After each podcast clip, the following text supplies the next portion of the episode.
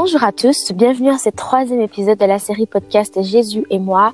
Nous sommes très ravis de vous avoir aujourd'hui. Euh, merci beaucoup de nous accompagner. Si c'est la première fois que vous passez par ici, j'espère vraiment que cet épisode sera vous encourager, vous motiver, vous faire savoir que au fond vous n'êtes jamais seul. Alors aujourd'hui, nous allons accueillir quelqu'un de très spécial, une jeune femme super forte euh, qui est une servante de Dieu. Elle s'appelle Alice Nganga. Je vais la laisser se présenter elle-même. Euh, donc sans plus tarder, nous allons l'accueillir. Alice. Bonjour à tous, merci vraiment la sœur Jemima de m'avoir accueilli en ceci. Bonjour, je m'appelle Alice, comme elle vient ma sœur de le présenter. Je suis étudiante à l'école secondaire. Euh, mon anniversaire, ça fait deux jours et j'ai 17 ans. Joyeux anniversaire en retard. Euh, merci, merci beaucoup. Euh, je suis aussi interprète à l'église All Nations Reformed Pentecostal Church, ici à Ottawa et je suis aussi chantre dans la chorale. Super. Alors Alice, combien de temps ça fait que tu connais le Seigneur? Est-ce que tu as de toujours servi Dieu ou bien euh, c'est arrivé à un moment donné dans ta vie en particulier? En fait, je pourrais dire que moi, j'avais toujours le Saint-Esprit, mais je ne le savais pas. Ok. Euh, du coup, j'ai grandi dans une famille très chrétienne. Euh, ma mère qui chantait aussi dans la chorale, mon père euh, qui jouait la guitare. Alors on était vraiment une famille euh, musicale, une famille très chrétienne et tout. Mhm. Et euh, j'étais passée par beaucoup d'expériences quand j'avais à peu près un an après ma naissance. J'étais très malade en Afrique. Ok. je viens, je suis née en Tanzanie mhm. et j'avais une maladie. Je, ma mère ne m'avait jamais dit la maladie, mais c'était vraiment une maladie au point de la mort. Et les docteurs eux-mêmes, ils étaient arrivés à un point où c'est, ils, ils avaient même dit à ma mère, Madame, on ne sait pas quoi faire, on attend seulement que ton enfant puisse mourir. Mon Dieu. Et ma mère, elle avait quand même cette grande, cette grande foi et ce cœur de maman. Et il y avait un jour, elle était partie euh, à l'église. Mm-hmm. Elle m'avait dit qu'il y avait ce moment où, je crois, c'était une fois par année, et ce que tu avais chez toi, c'était comme, tu présentais comme offrande au pasteur. Mhm. Et ma mère, elle avait, elle avait acheté ce, cette chemise. Mhm. Et avant d'aller apporter le chemise, elle m'avait mis dans cette chemise, moi étant malade. Elle m'avait mis dans cette chemise et mhm. elle m'avait présenté. Alors, elle m'avait présenté comme offrande avec la chemise.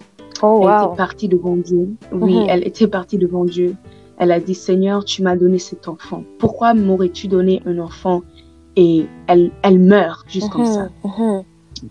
Et il y avait aussi un temps donné, euh, mon père était déjà ici au Canada. Ok. Et euh, à ce moment où ta mère va te présenter à l'église, c'est ça? Oui, exactement. Ok. Alors moi et ma mère, on était déjà, on était toujours en Afrique.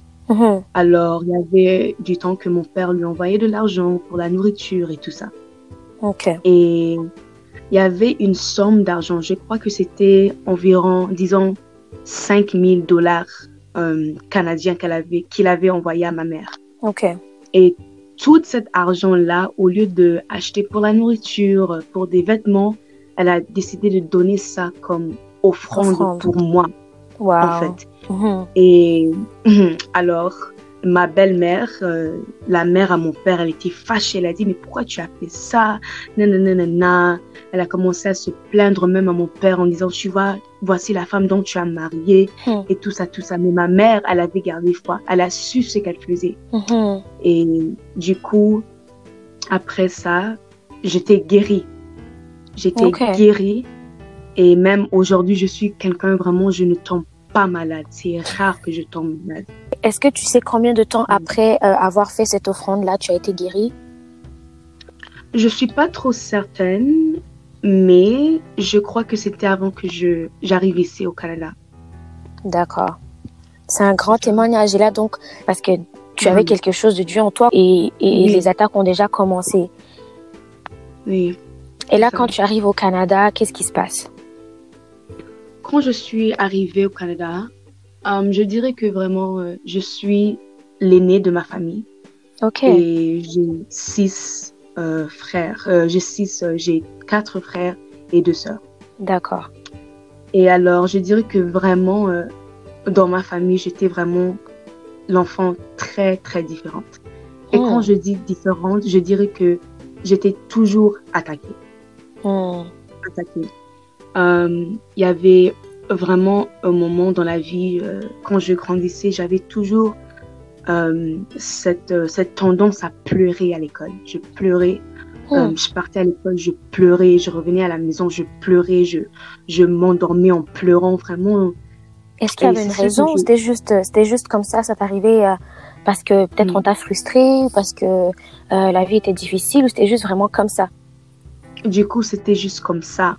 Et euh, c'était juste, c'était juste à, à rien. Comme mes parents me disaient, pourquoi tu pleures, pourquoi tu pleures? Et moi-même, je savais pas pourquoi je pleurais, pourquoi je pleurais. Euh, en fait, et à ce moment-là, je dirais que j'avais environ, ça avait commencé durant peut-être la deuxième année, quand j'étais en deuxième année. Mhm. Et vraiment, c'était juste des, des larmes qui sortaient à chaque jour, des larmes qui sortaient à chaque jour. Et je me rappelle, je crois, j'étais en cinquième année. Mhm. Là, vraiment, l'ennemi avait vraiment marqué son territoire. Je commençais à avoir des pensées suicidaires.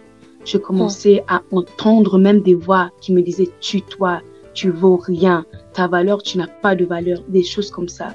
Mon Dieu, en cinquième année. Là, t'as quoi? T'as presque, t'as genre 11 ans, 12 ans presque? C'est ça. 10 Et ans, c'est 11 pas ans. comme si, Hmm. exact. Et c'est pas comme si j'avais quoi à stresser? J'étais Mhm. seulement enfant. Par exemple, j'ai un frère en ce moment, il est en quatrième année. Et je Mhm. pourrais jamais l'imaginer qu'il est en train de passer à travers des stress, des Mhm. stress, des trucs comme ça. Et oui, j'étais passée vraiment à un moment où j'entendais même de- des voix qui me disaient que tu vaux rien, que tu vaux rien, et tout ça.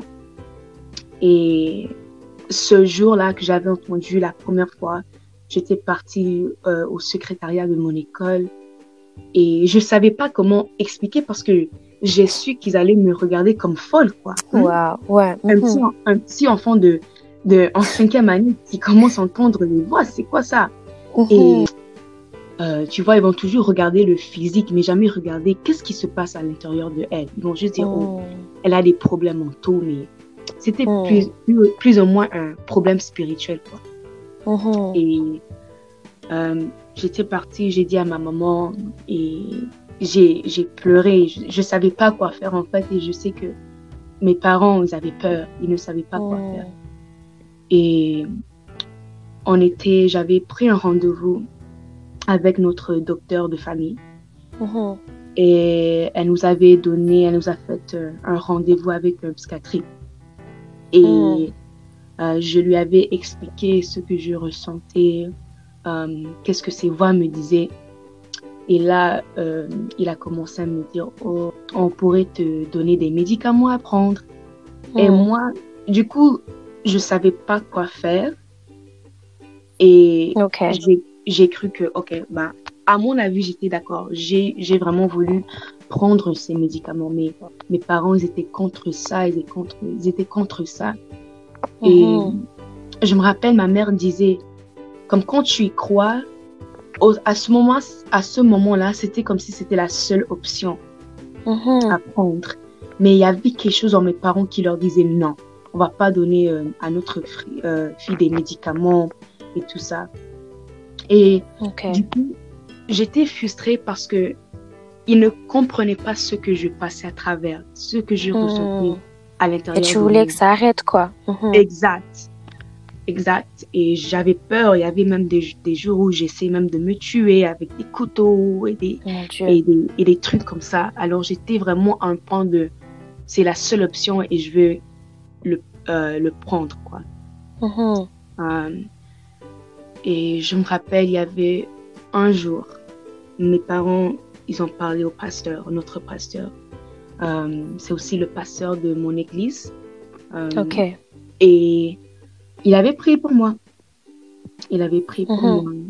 Il y avait un jour, je me rappelle très bien. Je crois qu'on avait prié au moins trois fois.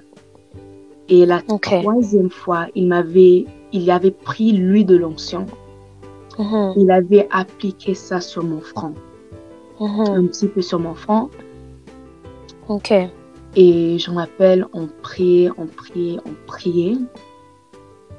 Et là, je, je dirais peut-être une semaine plus tard, toutes oh. ces voix, cette dépression, tout ce bordel, quoi, était enlevé de moi. Tout ce fardeau était oh. enlevé de moi. Je me, je me sentais comme si j'étais née de nouveau, quoi. Uh-huh. Et c'est ça. Euh, c'était une expérience que, en fait, ça m'a, ça, ça, ça m'a donné l'impression que vraiment je vaux quelque chose. Parce que oh. j'apprends que vraiment l'ennemi ne va pas attaquer, attaquer pardon, quelque chose qui n'a pas de valeur. Hmm? Absolument. Mm-hmm.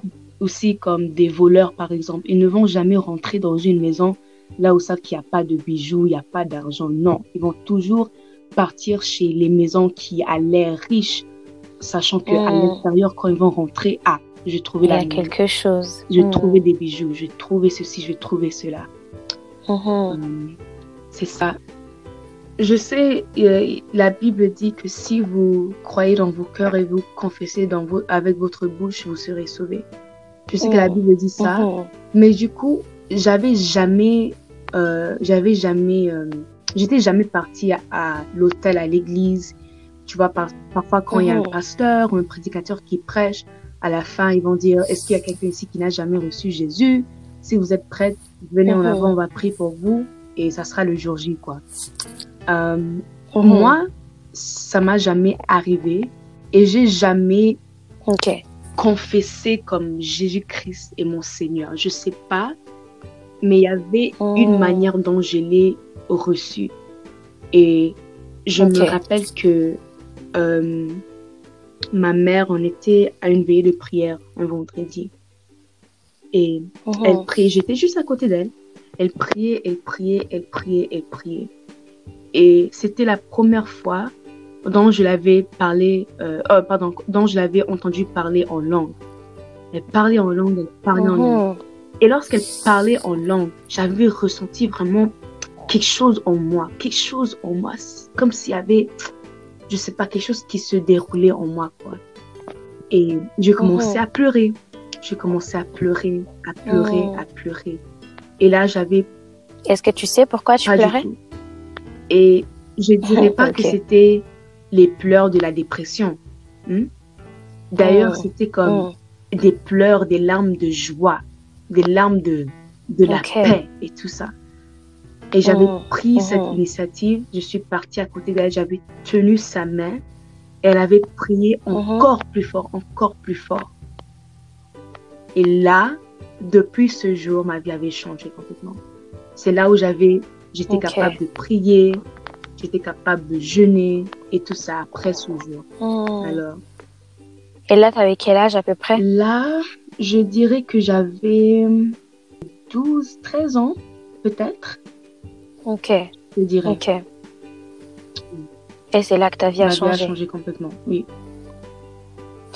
Et depuis ce temps-là, euh, quel est ce message, euh, une parole de Jésus qui, qui t'a souvent accompagné pour soit te rappeler d'où Dieu t'a pris, pour te rappeler euh, qu'il est toujours là avec toi, un peu comme tu dis, tu savais depuis toujours que tu avais quelque chose de Dieu en toi, mais tu le savais juste pas jusqu'au jour où tu l'as découvert.